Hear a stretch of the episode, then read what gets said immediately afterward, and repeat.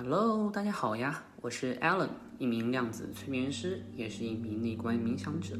本来是打算昨天发这一期内容的，但是因为昨天有在给客户做催眠，所以就拖了一拖，到今天才发。那么欢迎你收听这一期的播客节目。这一期的话，内容主要是灵界杂谈。那我们的主题是为什么灵魂？是永恒不灭的，这也是有人会拥有前世的这么一个基石所在，一个 base 所在。那么在节目开始之前，我想要先提醒一下听众朋友们，希望你们可以对本题频道所提到的所有内容，都保持着一颗辩证的平常心，不要全盘否定，也不要全盘接受。这个频道只是给你提供一个新的看世界的角度，这样子在未来，也许当有件事情发生的时候，你就可以用另一种，也许就可以用另一种全新的角度去思考它、分析它、观察它。这个是我所期望的，而不是说你全盘接受，说啊这个世界就是怎么怎么样的，嗯，或者说这个世界。就根本就不是这样的，全盘否定，千万不要陷入到非黑即白的，嗯，选择站边当中去。盲人摸象的大故事，相信大家都有听说过。那么，这个频道的作用呢，就像是多给你提供一只手去摸这个大象的手，让你离真相会更进一步，而不是说，哦，原来。摸了摸说：“哦，原来大象不是圆的，是方的。”又了摸，又了摸了摸说：“不对，不对，不是方的，是椭圆的。”那那这绝对就不是我的初衷了。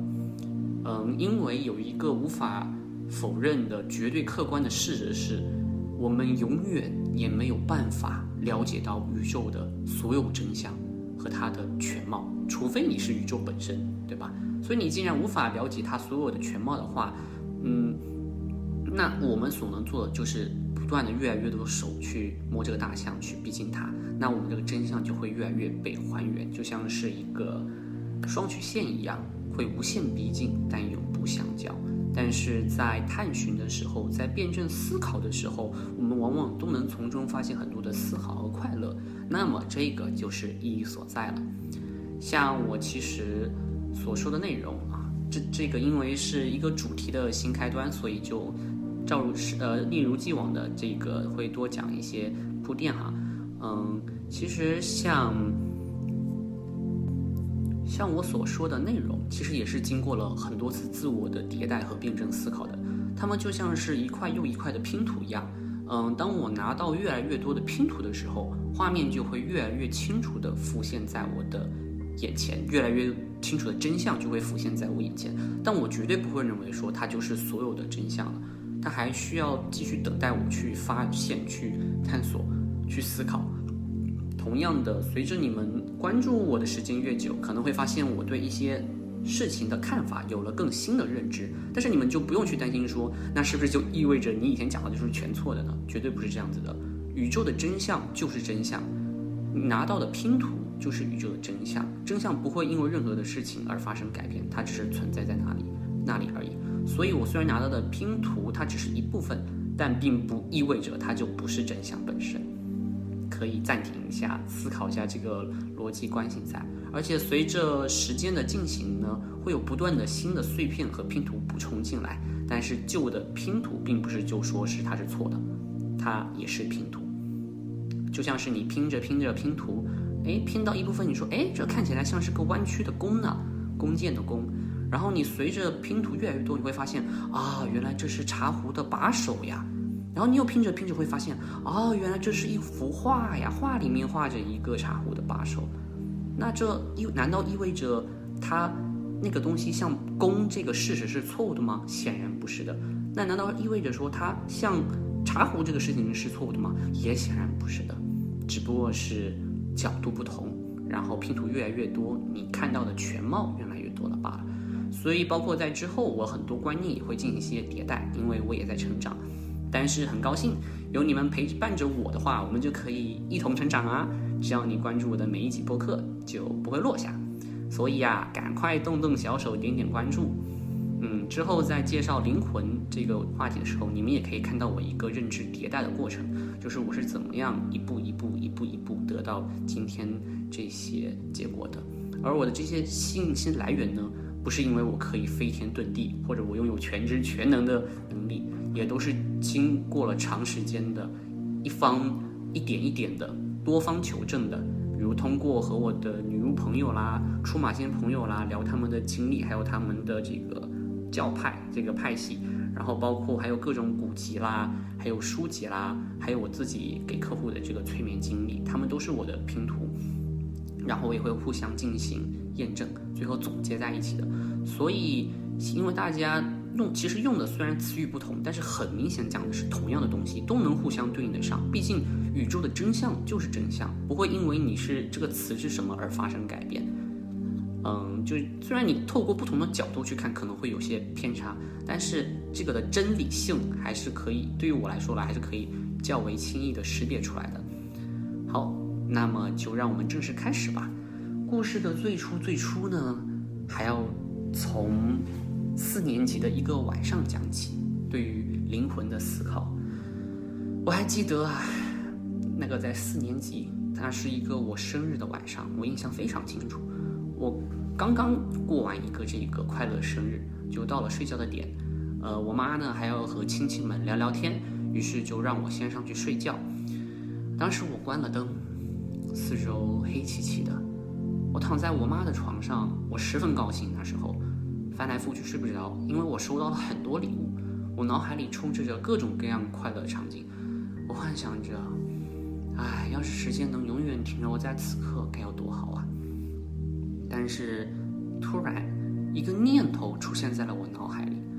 我突然意识到，我终有一天会死去。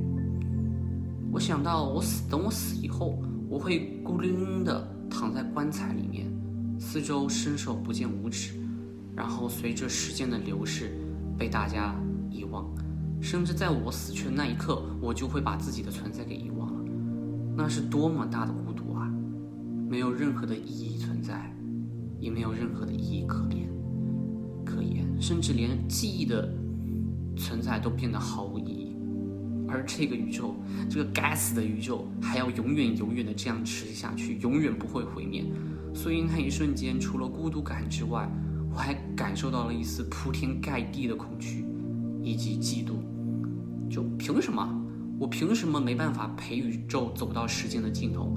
凭什么人的生命跟宇宙的生命比起来要这么的渺小？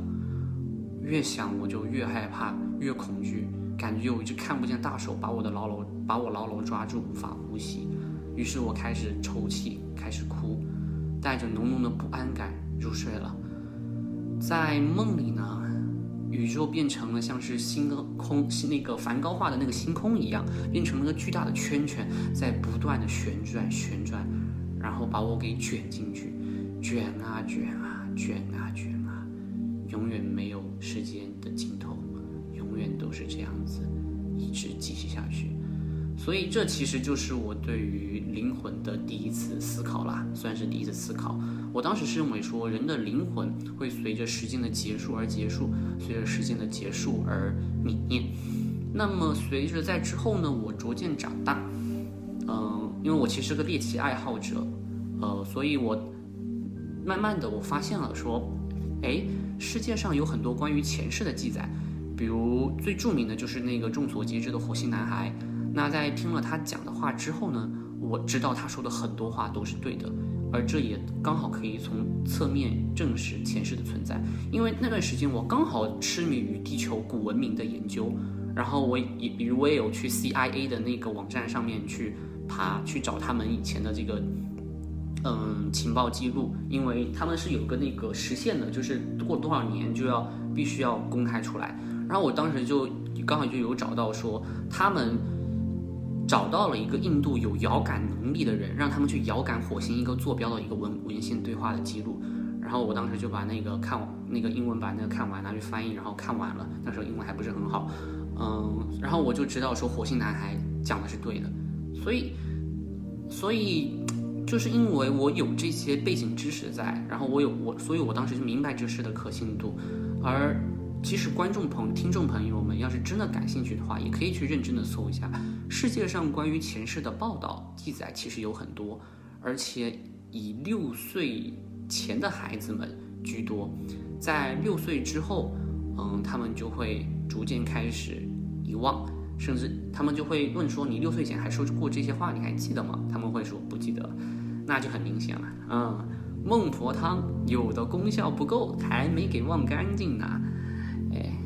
打引号哈，那那其实就在六岁之后，这个遗忘机制就彻底启动完毕了，而且那时候其实灵魂跟身体也契合的差不多了，所以就遗忘了。还有一个好玩的是，日本的话有一个僧侣，具体的故事细节有点忘了，因为有时间有点久了。这个当时也有被刊登在这个日本的报纸上面过。他就是他在一个西方国家，忘了是哪里了，去做一个讲座。结果附近有个农民听说他是从日本来的后，就主动找到他说：“啊，咱们自己家的这个牛呀，好像听得懂日语，因为他有在听一个广播，那个当时应该还是收音机的时代嘛，还没有智能手机。他就是说，嗯，他在听个广播，那主播刚好是日本人，那每次开头都会说哈哟哈哟，呃，之后又开始讲英文。然后很神奇的是，每次一听到这个哦哈哟，这头牛都会跑过来，然后朝他点个头，就好像听得懂一样。”所以他一知道这个有个日本僧侣在僧侣在附近做讲道，那他就赶快来找。那僧侣一听呢，也很好奇，就是他就说：“那就咱们一同前往吧，去你家看看，看看这个牛是不是真的听懂日文。”嗯，所以抱着好奇心呢，这个僧侣就去了。那个时候还没有什么谷歌翻译啊这些啊，所以那个僧侣就去了，见到了那头牛，然后尝试着用日语问了一下，说：“你是日本人吗？”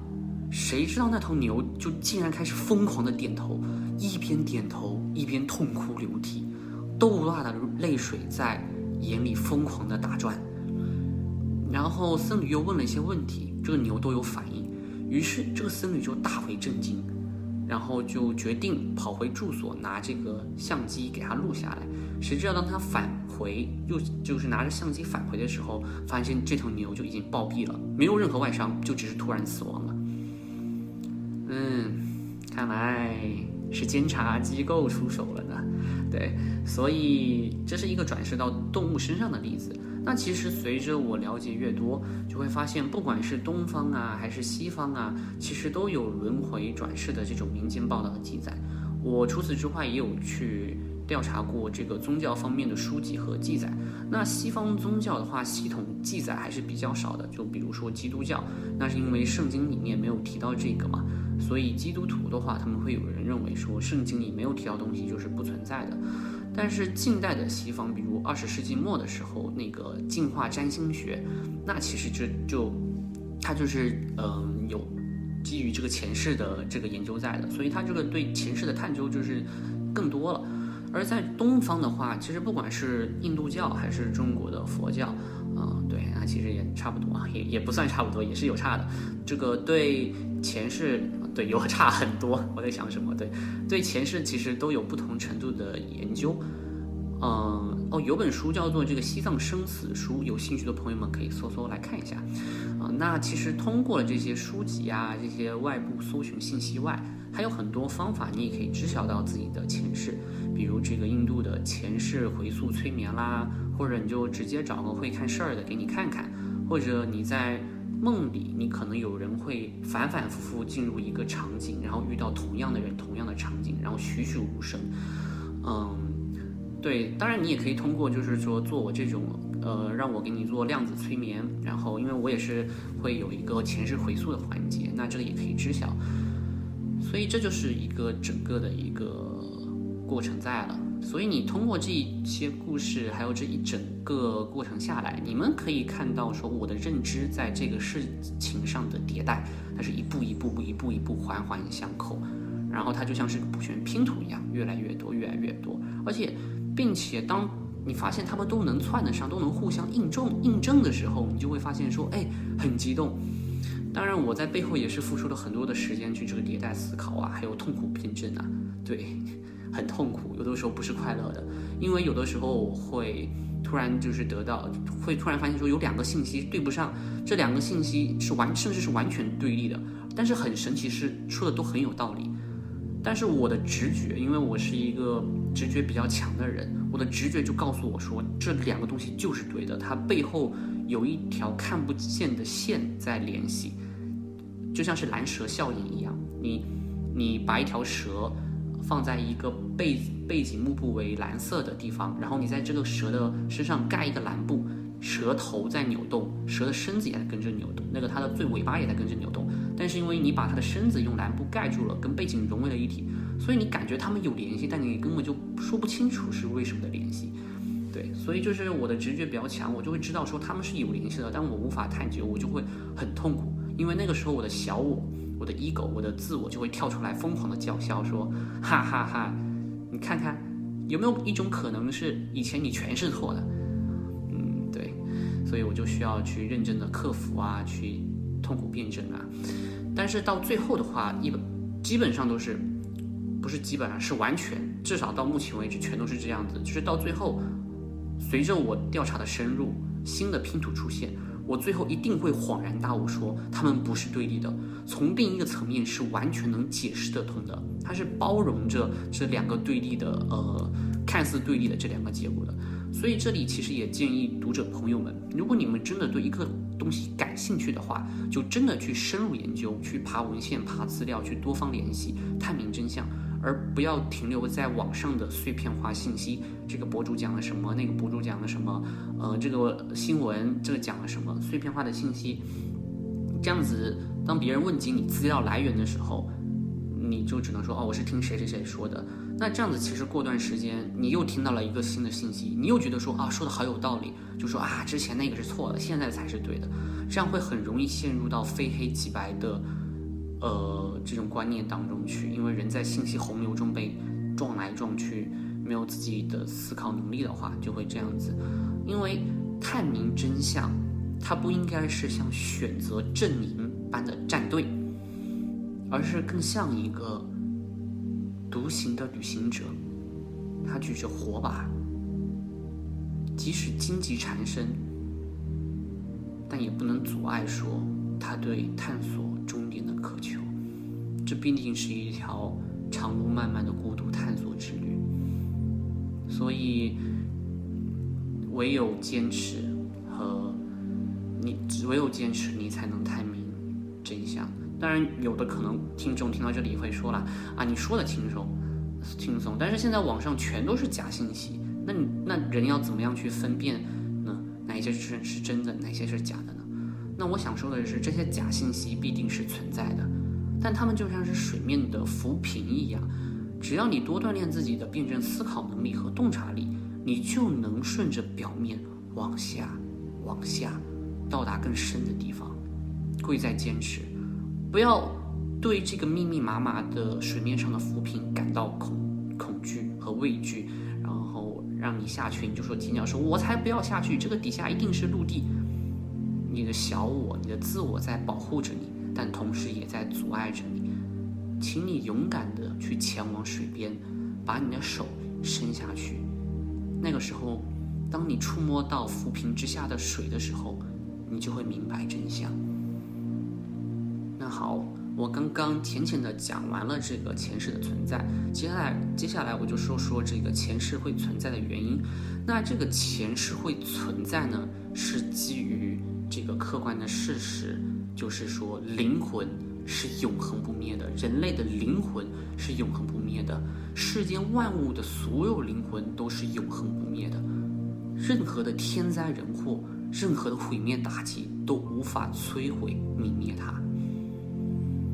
这个是无法被抹掉的一个事实，在人类的灵魂是永恒、永恒、永恒不灭的，哪怕是时间不存在了，它也不会毁灭。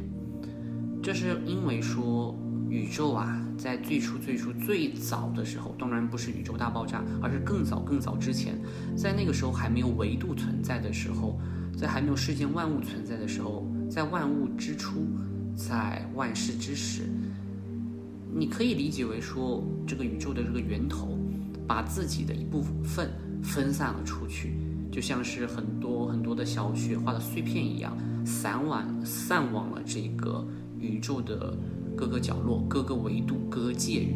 那每一个碎片呢，都带着一些任务，他们的任务就是去各个地方去经历、去体验，然后把这些信息输送回源头。那如果你要问我说宇宙闲的蛋疼啊，为啥要这样做？那那那说实话我也不懂，因为实话实说哈，就这块的拼图我其实还不是很完善。我个人理解是说，宇宙觉得太无聊了，他已经全知全能了，就把这些碎片都分散出去去经历，去自己创造的世界当中经历，玩了一圈以后再回收回来，再补充信息，使自己更完整。那通过这种方法所获取到的信息量其实是巨大的，难以想象的。而这些碎片呢，就是灵魂，就是现在收听这个频道的各位听众们。好，那么，所以既然宇宙把这些灵魂啊都散落到了世界各处，那么灵魂这些灵魂体在不同的层次就开始生根发芽了，去经历各种各样的课题也好呀，事情也好啊。但是每当你完成一个新的课题的时候，遗忘的面纱就会被放下。因为试问一下，如果想象一下，如果。你记得你以前所有的转世经历的话，那么在现在你经历一些事情时，你还会有那么大的触动和感悟吗？这个就是原因。这样子你获取到的信息就不会有那么多了。所以这也是为什么说灵魂是永恒不灭的，以及嗯，转世为什么会存在？它就是基于说灵魂无法被泯灭的这么一个特性，因为。灵魂是源头的一部分呀，你可以理解为是神性的一部分，啊，它是无法被任何外力给销毁的。这个神不是我们人类神话传说里的任何神啊，这个神只是为了方便大家理解，它就是宇宙的一部分，它就是源头的一部分，它无法被任何的外力销毁。那大家其实会发现说，其实轮回并不是人类独有的特例。像我做催眠的话，就会发现说，客户的前世有的不一定是人类，他有的是外星人，也有可能是行星啊，就像上期说的，也有可能是世间的万物，这个石头呀、草呀，因为灵魂永远永远都没有办法被毁灭，只有当你完成了此生的这个课题之后，或者当你这个躯体的能量耗尽以后，你才会去进行一个新的轮回转世。那至于说课题呀是在哪里被选择的？被如何选择的？为什么要选择我？为呃，为什么要人要选择这个课题那个课题？还有这个人的濒死体验是怎么样的？人死后会先去前往哪里？哪里又长什么样？那这些都放在以后一起说，在一个主题下一起说。是的，有太多的东西要讲，但是我们慢慢来，不着急，我会一直都在。好，那么这就是今天本频道的所有内容啦。感谢你的收听。如果你正准备睡觉的话呢，也祝你有一个美美的好梦。好，那么我是 Allen，我们下期再见吧，拜拜。